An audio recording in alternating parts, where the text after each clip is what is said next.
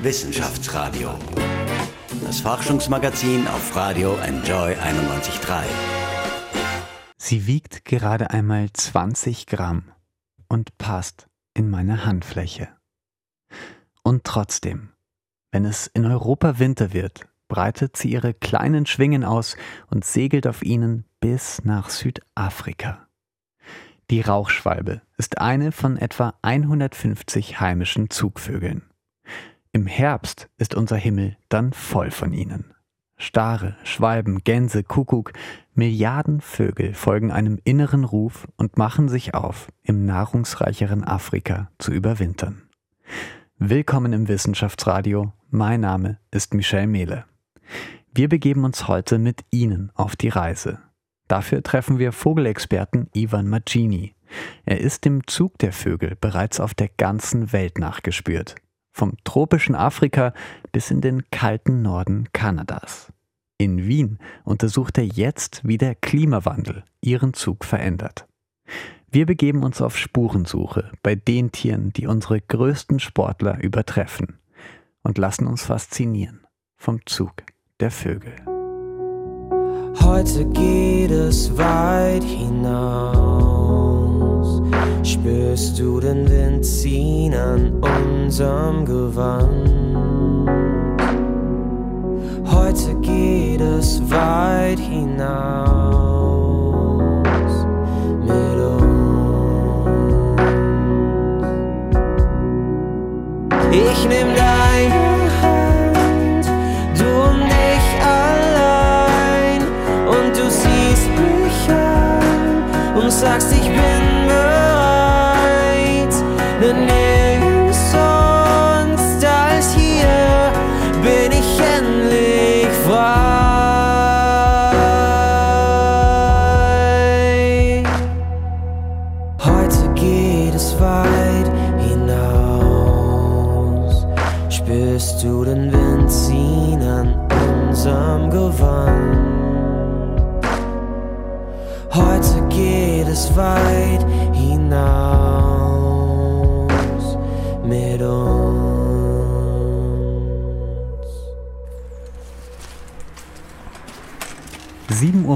am Konrad-Lorenz-Institut für vergleichende Verhaltensforschung. Forscher Ivan Magini öffnet das große Tor zur Welt der Tiere. Hallo, Herr Magini. Hier am Forschungsgelände am Wiener Wilhelminenberg werden Rothirsche, Fische und eben Vögel untersucht. Also heute fangen wir ein paar Vögel. Wir versuchen ein paar Vögel zu fangen. Und das machen wir mit ähm, so besonderen Netze, die dafür ähm, verwendet werden. Die sind extra für, zum Vogelfang äh, gemeint. Die sind, äh, also das werden Sie sehen, die sind äh, sehr, sehr weich und die verletzen die Vögel nicht. Also das, was wir jetzt gerade machen, ist so ein Wintermonitoring. Wir schauen uns die Vögel an, die im Winter bei uns sind. Äh, und ja, wir versuchen, das haben wir jetzt seit vier, fünf Jahren angefangen. Wir versuchen ähm, herauszufinden, vielleicht in mehreren Jahren, wenn wir mehrere Jahre Daten haben, ob sich was ändert im Vorkommen der Vögel, in ihrem Zustand, die Artenzusammensetzung. Und Okay, spannend. Ja, cool, dann gehen wir mal los, oder? äh, okay, so wir haben ein Netz da vorne. Ich kann das jetzt. Äh Wir folgen dem Vogelforscher Magini in das waldige Gelände des Konrad-Lorenz-Institut. Nach wenigen Metern sind die Geräusche der nahen Stadt kaum noch zu hören. Magini führt meine Kollegin Sandra Fleck und mich zu einer lockeren Baumgruppe, zwischen die eine Art Volleyballnetz steht. So, das ist äh, eben ein Netz zum Vogelfang. Der ist etwa 12 Meter lang. Das hängt, das hängt senkrecht äh, zwischen Büschen und ja, wir versuchen das so wenig sichtbar wie möglich zu machen. Es hängt Futter da, das äh, lockt die Vögel an. Ja, und jetzt mache ich es auf. Es wird etwa so zwei Meter in der Höhe gehen und es besteht auf vier Taschen. Und der Vogel praktisch der fliegt in die Tasche rein und, und verfängt sich dann dort. Und wie gesagt, es ist ein weiches, ein weiches Material. Die Vögel sind dann, sitzen einfach da drinnen und verletzen sich nicht. Und wir können dann in einer Weile kontrollieren, ob es Vögel äh, gibt und wir holen sie raus und beringen sie. Ah, wen hören wir denn da? Das war ein Grünspecht. Ah. Sie sind schon Profi, oder? Ja, ja, das, wir haben viele Spechte hier bei uns im Wald. Ja, wir haben es jetzt Anfang November. Welche Vögel sind denn da noch bei uns? Jetzt sind die allerletzten Durchzügler, Finken, ähm, so Buchfinken und so, die bleiben zum Teil auch im Winter. Ähm, wir haben viele Meisen, Spechte, also bei uns im Wald jetzt äh, sind die Hauptkleiber ist auch ganz, äh, ganz häufig. Ja, ja, das sind auch die, die über den Winter bleiben werden. Sie schauen sich aber auch vor allem an, welche Vögel weite Strecken zurückfliegen. Also welche Vögel weit ziehen. Gibt es davon noch welche, die, die gehen, die kommen jetzt? Die Langstreckenzieher, die sind praktisch alle weg. Die, sind, die Hauptzugzeit im Herbst ist August, September. Ähm, es gibt natürlich immer noch die, die letzten, die langsamsten, die, die noch, ich denke, es werden immer noch ein paar Rauchschwalben oder solche Sachen noch gesehen, aber nur vereinzelt. Wenn Sie uns einfach mal irgendwie mitnehmen ein bisschen, eine Rauchschwalbe, wenn es jetzt noch eine gibt, äh, vereinzelt, mhm. und die fliegt los, wohin fliegt die eigentlich? Wie sieht das aus? Ja, die Rauchschwalben, die fliegen ziemlich weit. Sie können bis nach Südafrika fliegen. Normalerweise fliegen sie relativ schnell bis zum Mittelmeer. Dort gibt es eine so, sogenannte ökologische Barriere, das Mittelmeer, da müssen sie ein bisschen auftanken. Dann müssen sie noch vor der Sahara-Überquerung auch vielleicht ein bisschen auftanken, weil es dort wenig zu fressen gibt. Ja, und dann, und dann geht es halt weiter bis äh, in den Wälder, tropische Wälder in Afrika oder sogar bis Südafrika im Fall der Rauchschwabe. Es gibt äh, Leistungen, da verneigen wir eigentlich nur noch den Kopf. Ich denke zum Beispiel an Michael Strasser, den Radprofi, der ist von Alaska nach Patagonien äh, mit dem Fahrrad gefahren in, ich glaube, 42 Tagen nonstop. Der erholt sich heute noch von den Strapazen seiner Reise. Die Rauchschwalbe ist im Frühling wieder zurückgeflogen. Wie schaffen die das? Ja, die Vögel sind, äh, sind halt dazu äh, gemacht zum Fliegen. Sie haben eine, eine besondere Morphologie. Zuerst einmal, die Flügel sind so aerodynamisch, dass sie den Energieverbrauch verringern, so gut wie möglich. Und dann eben, die Vögel sind besonders gut im, im Verbrauch von Fett. Also die sind ja viel besser als uns. Wir sind nicht so gut mit Fett abbauen, aber ein Vogel kann wirklich äh, nur vom Fett die Energie nehmen. Und äh, das, ist, das ist viel effizienter als äh, wie bei uns zum Beispiel. Ähm, wir nehmen meistens Zucker, äh, das ist die sofortige Energie, die wir bekommen von Zucker. Die Vögel kriegen das vom Fett und das ist viel mehr Energie. Das heißt, für einen Vogel so viele Kilometer zu fliegen, ist weniger anstrengend als, als für einen Mensch, die Kilometer zu äh, laufen oder mit dem Rad zu fahren. Ja. Okay, liebe Grüße an Michael Strasser in diese Richtung. Sollen, ja, wollen Sie es äh, ja, öffnen? Also ich mache ja. das jetzt mal auf. Ivan Magini öffnet das Netz. Das feine Nylon fühlt sich weich an und ist tatsächlich kaum sichtbar. Hier werden Vögel nur zu Forschungszwecken gefangen, sie werden sorgsam behandelt. Das ist aber nicht überall so. In manchen Teilen der Welt stellen Netze eine echte Gefahr für Vögel dar. Es erinnert mich ein bisschen ähm, an Netze, die ich gesehen habe in Videos in äh, der Küste von Ägypten. Da gibt es ein ganz, ganz langes Netz, wo sie viele Vögel fangen.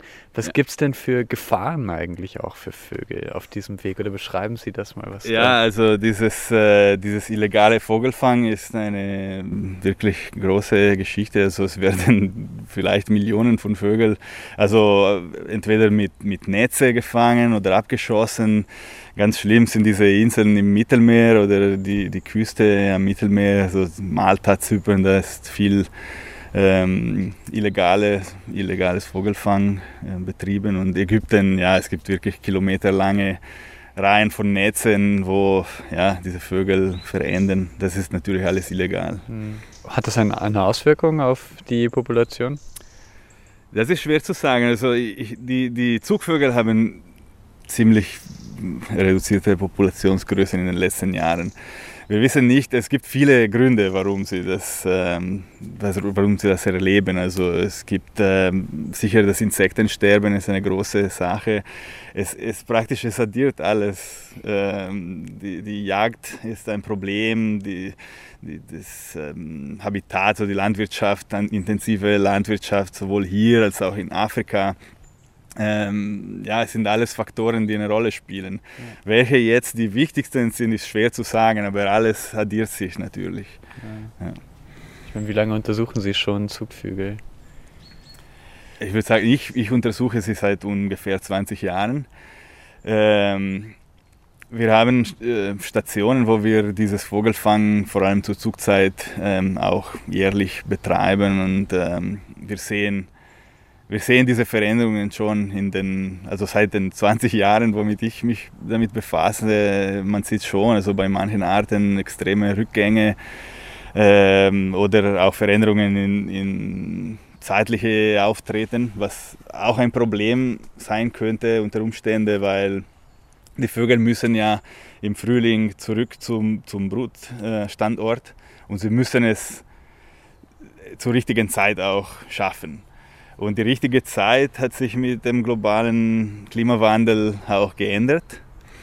Äh, es ist immer früher, weil der Frühjahr kommt immer früher und die Insekten sind früher ähm, anwesend, also dieses Peak an, an Insekten, das die Vögel brauchen. Also die Vögel sollten ihre Brut ähm, großziehen, wenn es am meisten Insekten gibt, damit sie mehr Junge halt ähm, großziehen können. Und ähm, wenn, wenn sie zu spät ankommen, ist dieses Peak an Insekten schon vorbei und vielleicht können sie weniger Junge kriegen. Und das hat natürlich dann einen Kaskadeneffekt auf die Größe der Populationen. Ja. So. Können sie sich darauf anpassen, die Vögel? Ja, also das beobachtet man auch. Das, das zeitliche Auftreten hat sich geändert bei den Vögeln. Die kommen auch früher zurück. Ähm, aber wir haben eben eine Studie jetzt ähm, dieses Jahr publiziert, wo wir Daten aus Italien ausgewertet haben äh, im Frühjahrs Frühjahrszug. Also wir haben uns angeschaut, zu welchem Datum diese Vögel äh, nach Italien kommen. Das ist ungefähr auch, das entspricht auch, dass die Ankunft in Europa, auch für Österreich würde es gültig sein. Äh, und wir haben gesehen, dass die Vögel, die nicht so weit ziehen, also die vielleicht nur bis Nordafrika oder in der Sahelzone, gleich südlich von der Sahara, die haben ihre Ankunft auch ähm, verfrüht. Also die kommen schon früher an. Ob das jetzt perfekt äh, dieses Insektenpeak mh, mm, übereinstimmt, das können wir nicht sagen, aber sicher, es gibt eine Anpassung, das, das ist gut zu sehen, aber nur für diese Arten. Die Arten, die weiter nach Süden ziehen, da haben wir es nicht gesehen. Die kommen praktisch immer zur gleichen Zeit nach Europa. Also wenn sie in den Tropen von Afrika überwintern, sie werden, sie werden immer gleich mhm. ähm, in Europa ankommen. Und für die Arten könnte es ein Problem sein.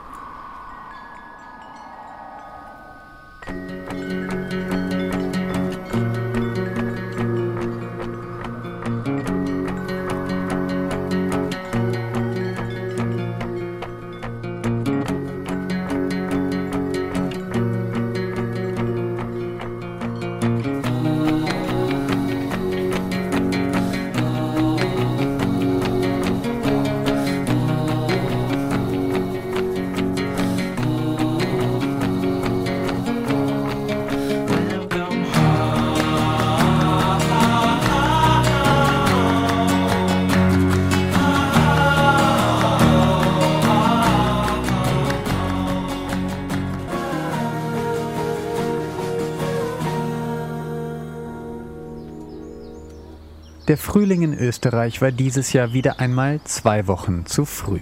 Anfang März sprießen schon Pflanzen, die es erst später geben sollte.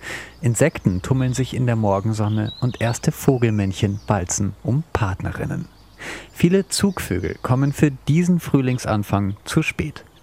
Ihre innere Uhr ist auf eine Welt ohne Klimawandel und ohne immer steigende Temperaturen eingestellt. Wenn Sie in Europa ankommen, ist der perfekte Zeitpunkt für Ihren Start schon vorbei. Es gibt weniger zu essen und die besten Nistplätze sind belegt. Vogelforscher Ivan Magini will diesen Zugvögeln helfen. Das kann er am besten, indem er ihre Verhaltensweisen und Bedürfnisse studiert.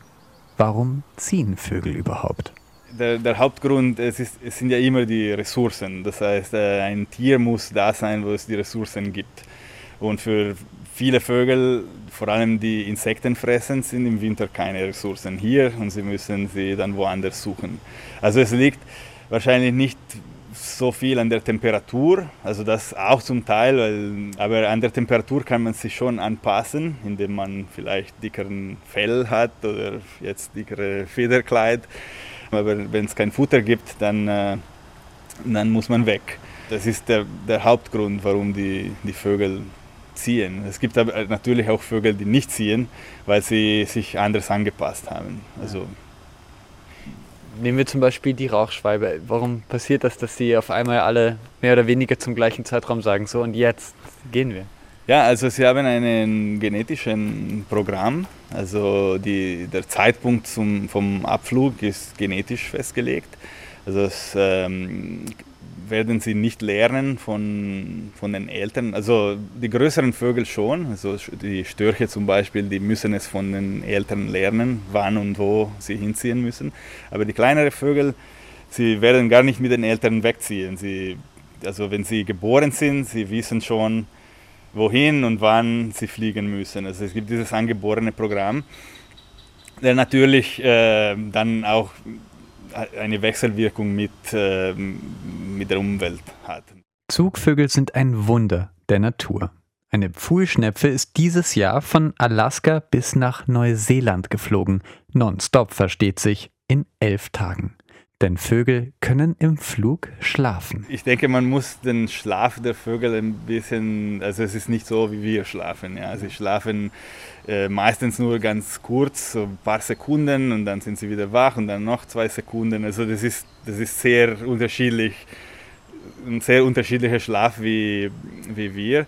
Manche Vögel verkleinern unterwegs ihre Organe, um mehr Energie für den Flug zu haben. Nach großen Etappen wie der Sahara-Wüste oder dem Mittelmeer können sie sie dann in nahrungsreicheren Gebieten wiederherstellen. Und wo landen sie? Meine Kollegin Sandra Fleck und ich wollen mehr wissen. Ja, aber jetzt zum Beispiel im tropischen Afrika, wenn jetzt die Rauchschwalbe nach Südafrika fliegt, äh, weiß man genau, wo, die, wo sie sich befindet? Im Fall der Rauchschwalbe weiß man ein bisschen. Ich muss sagen, Afrika ist sehr äh, wenig studiert, aber die Rauchschwalbe, äh, die war schon immer ein bisschen das äh, Studienobjekt für Vogelzugforscher, weil es so auffällig ist und äh, es gibt Rauchschwalbe, die bilden sehr große Schlafplätze in, in Schilfgebiete. Und in Afrika gibt es äh, ein paar berühmte Schilfgebiete, wo Millionen von Schwalben zu finden sind. Es gibt einen, den ich kenne in, in Nigeria, äh, wo ich denke, das ist das größte Schlafplatz von Rauchschwalben, der bekannt ist. Und da sind vielleicht zwei Millionen Rauchschwalben. Zum Teil überwintern sie dort und zum Teil nutzen sie das nur als Zwischenstopp für den, für den Weiterflug nach Südafrika. Oder so. Ja, wir haben ein bisschen über den Klimawandel äh, gesprochen schon und wie er auch den Zug der Vögel verändert.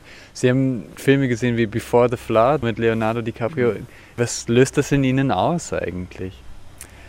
Ja, ich meine, es, es ist schade zu sehen, weil man merkt es wirklich, wenn man mit den Tieren im Freiland arbeitet, man merkt, wie sich das auch auf die Tiere auswirkt.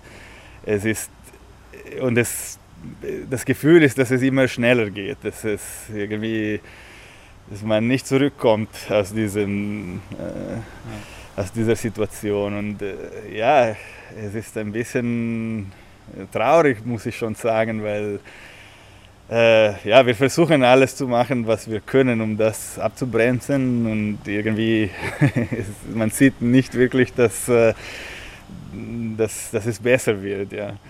Aber man muss auch versuchen, optimistisch zu bleiben und hoffen, und ich denke, die Natur kann sich schon adaptieren. Äh, wir werden vielleicht was verlieren, aber wir werden vielleicht äh, andererseits äh, was gewinnen. Also bei den Vögeln sieht man schon, dass es gibt Klimaverlierer und Klimagewinner. Es gibt auch Arten, die jetzt besser tun, als sie früher äh, als sie vielleicht einen breiteren Areal besiedeln können oder ja, dass sie einfach mit dem wärmeren Wetter besser klarkommen. Also, Rauchschwalbe ist Klimagewinner oder Verlierer? Ich würde eher sagen Verlierer. Die Rauchschwalbe äh, leidet sehr viel an dieses Insektensterben und intensive Landwirtschaft und so. Das ist alles äh, ziemlich problematisch für die Schwalben allgemein. Ähm, also ich würde eher sagen, die sind Verlierer. Äh, äh, aber ich, ich will mich nicht festlegen, hoffentlich sind sie es nicht. Ja. Und gibt es mehr Vögel, die jetzt auch am Standort bleiben aufgrund des Klimawandels? Ja, also ähm, wir beobachten das schon. Also die Störche zum Beispiel, die früher alle praktisch nach auch Südafrika oder Zentralafrika geflogen sind, die sind zum Teil jetzt äh, in Spanien im Winter und zum Teil auch hier. Also es gibt äh, überwinternde Störche in Österreich und Zentraleuropa. Das ist ein Beispiel. Äh, die Graugänse, das wissen wir auch ziemlich genau wegen den Untersuchungen am Neusiedler See. Früher sind unsere Graugänse nach äh, Algerien, Tunesien geflogen im Winter und jetzt bleiben sie da. Also es gibt schon einige Arten, die ihren Zugverhalten geändert haben. Sie waren ja auch in Kanada und haben untersucht, wie sich Rohöl auf den Zug der ähm, Zugvögel auswirkt. Mhm. Was haben Sie herausgefunden? Ja, das war eine Studie, die ähm, im Zusammenhang mit diesem Deepwater Horizon Öldesaster durchgeführt wurde. Ähm, es ging darum, diese Auswirkungen vom, von diesem Desaster auf die, auf die verschiedensten Tiere und wir waren ja der Vogelteil. Äh, und vor allem, wir wollten sehen, die nicht letalen Effekte, also das, was nicht äh, tödlich ist für die Vögel, was auch trotzdem auch einen Effekt haben könnte, ja, weil der Vogel kann vielleicht nicht, stirbt nicht, aber er kann sicher von andere, für andere Gründe leiden. Und was wir genauer geschaut haben, war, wie sie äh, in ihrem Flug, äh, ob, ob, ob ihren Flug gestört wird, wenn sie Öl an den Federn haben. Und wir haben herausgefunden, dass auch ganz, ganz kleine Anteil von Öl am Körper bedeutet schon einen Energieverbrauch, der um über 50 Prozent steigt. Also nur ein ganz kleinen Tropfen Öl reicht schon, damit sie viel mehr Energie zum Fliegen brauchen. Das war auch bei weitem nicht das einzige Desaster. Oh ja. Ich denke, das passiert fast, fast täglich, dass es so kleine Ölausschüttungen gibt. Und, äh, nur die von den Großen redet man und von den Kleinen nicht, aber äh, es ist, es ist schon ein ziemlich großes Problem. Was, was mich jetzt noch interessieren würde, ist äh, die, also Sie veröffentlichen ja auch Papers oder haben Studien. Wie sieht das im internationalen Vergleich aus? Wie kann man diese Institution hier einschätzen? Ja, ich würde sagen sehr hoch. Also wir haben hier einen, äh, eine besonders, also die Ornithologiegruppe ist äh, ziemlich bekannt. Wir sind immer bei internationalen Tagungen anwesend publizieren ziemlich viele Forschungsartikel. Wir machen viel Arbeit um äh, Zugphysiologie, was ähm, nicht viele machen in der Welt, also in Nordamerika schon, Europa auch, aber es sind nicht viele, die, die das wirklich machen. Und wir haben den Vorteil, dass wir eben diese Feldstationen ein bisschen überall entlang der Strecke haben, wo wir uns wirklich viele Aspekte anschauen können. Also ich, ich kann, ich würde schon sagen, dass wir international ziemlich gut äh, vertreten sind. Mhm. Cool. Das macht den Standort ja wahrscheinlich auch so besonders. Also die Grünschwächte oder wenn Sie sagen anhand der Längen oder auch der Neusiedler See. Ja, ja. Ähm. Ja, wir sind auch eben, wir sind nicht weit vom Neusiedler See. Wir können, wir haben auch einen sehr guten ähm, eine sehr gute Zusammenarbeit mit der biologischen Station in Ilmitz. Ähm, das heißt, wir, manchmal haben wir Studenten dort, die ähm, kleine Projekte durchführen. Die Beringung läuft in Ilmitz auch. Also Datenaustausch zwischen uns und, und die biologische Station ist auch ähm, intensiv und ja. Die Beringung, also wenn Sie so einen kleinen Ring um den Fuß bekommen mit einer Nummer. Gell? Ja. ja, genau. Ja. Ja, das werden wir weiß. sehen Mhm. Wahrscheinlich, wenn wir einen Vogel fangen, ich kann es Ihnen zeigen. In Österreich leitet Ivan Magini auch die bundesweite Vogelwarte. Tausende Freiwillige im ganzen Land untersuchen Vögel und statten sie mit einem kleinen Metallring am Fuß aus, der ihre Identität feststellt. Beringen nennt sich das. Die Daten gehen an die Vogelwarte von Magini. Auch wir wollen einen Vogel untersuchen. Wir kehren zu unserem Netz am Waldrand zurück und wollen sehen, ob sich darin etwas verfangen hat. Oh, einer hängt schon im Netz, sehe ich. Oh, was ist das für ein Vogel, den wir jetzt hier ist haben? Ein Buntspecht. Schön, man sieht schon die roten Federn auch so ein ja, bisschen. Genau. Das wird jetzt ein bisschen laut. Sie schreien gerne. Ja, Sie nehmen den ganz vorsichtig an den Füßen. Ja, genau. Und äh, ja, der hat schon einen Ring. Das ist ein Dauergast bei uns. Ja, jetzt kommt er in so einen Beutel und wir holen ihn zum Beringungsraum. Jetzt schreit er ein bisschen. er beschwert sich. Ja. Und ja. Und, und dann, was passiert im Beringungsraum? Ja, wir werden ihn vermessen, ähm, wiegen und ein paar, ein paar morphologische äh, Messungen nehmen. Und dann ähm, lassen wir ihn wieder frei. Der Buntspecht wird zur Untersuchung in die Vogelwarte gebracht. Das erste, was wir machen, ist die Art zu bestimmen. Das ist ein Buntspecht. Männchen, man sieht das rote am Nacken, ist, die Weibchen haben das nicht. Und er hat schon einen Ring, das ist ein Wiederfang. Die Ringnummer ist EC. EC. Mhm. 47 47 630. 630. So, das nächste, was wir machen, ist, ich puste im Gefieder und schaue mich seine Fettreserven an. Wie, man sieht, das Fett äh, unter der Haut ist, ist gelbe Farbe. Und ähm, wenn ich die, die Feder jetzt hier am Bauch wegpuste, das werde ich dann sehen können. Und auch wie ausgeprägt sein Muskel ist. Und dann haben wir eine Kodierung dafür, äh, wie viel das ist.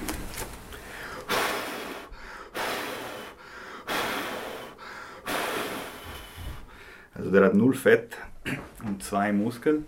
Fett geht von 0 bis 8 und Muskel von 0 bis 3. Also zwei Muskeln ist gut.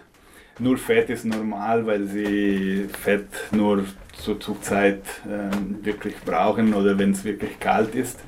Und gerade brauchen sie keine Fettreserven zu haben. Das heißt, das ist normal. Den Vogel geht's gut. Es ist ein bisschen wie ein Besuch beim Tierarzt. Der Vogel wird noch vermessen und gewogen, danach kann er freigelassen werden. Die gewonnenen Daten helfen Magini und seinem Team einen Überblick über die Vogelpopulation in Österreich zu gewinnen und gegebenenfalls Maßnahmen einzufordern. Wer einen Ring oder einen beringten Vogel findet, kann die Daten direkt an die Vogelwarte schicken. Das Team um Forscher Magini freut sich über die wichtigen Informationen.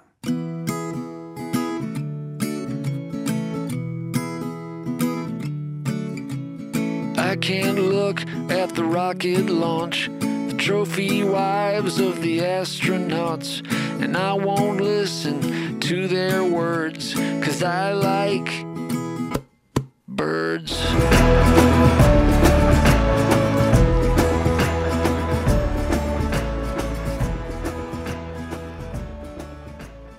To the Happy Few. Das war's für heute vom Wissenschaftsradio. Mein Name ist Michel Mehle. Ich bedanke mich sehr herzlich, dass ihr dabei wart und hoffe, ihr habt etwas von dieser Faszination der Zugvögel für euch mitnehmen können. An der Sendung beteiligt war Sandra Fleck von der FA Wien der WKW. Vielen Dank an dieser Stelle für deine Mithilfe. Jetzt haben uns schon fast alle Zugvögel verlassen. Das wird noch ungefähr bis Februar, März dauern, bis sich wieder hunderte Arten auf der Insel Ponzu bei Italien niederlassen. Ein Spektakel. Dort machen tausende bunte Vögel eine kurze Pause nach ihrem anstrengenden Flug über das Mittelmeer und dann kehren sie wieder in unsere heimischen Gefilde zurück und ziehen eine neue Generation von kleinen fliegenden Helden groß. Hinter ihnen liegen dann schon tausende Kilometer Wüste, Meer und viele Gefahren. Wer würde ihnen da einen Platz in Europa verwehren? Die Beatles haben einem ehemaligen Zugvogel einen Song gewidmet, mit dem ich heute schließen möchte. Blackbird ist ein Lied der Menschen für die Amsel. Früher ist sie regelmäßig in den Nahen Osten gezogen und wieder zurück über Zypern, die Türkei und Griechenland zu uns. Weil sie jetzt auch im Winter genügend Nahrung bei uns findet, macht sie sich nicht mehr auf eine weite Reise. Sie ist ein fester Bestandteil unserer Jahreszeiten geworden und bringt uns auch im manchmal tristen Winter Freude mit ihrem Gesang.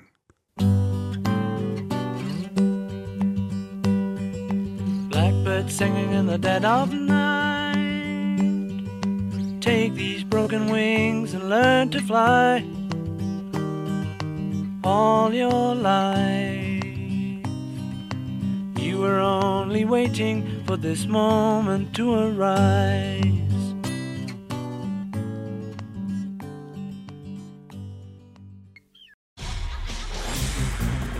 Wissenschaftsradio, das Forschungsmagazin. Jeden Dienstag von 10 bis 11. Alle Infos unter Enjoy.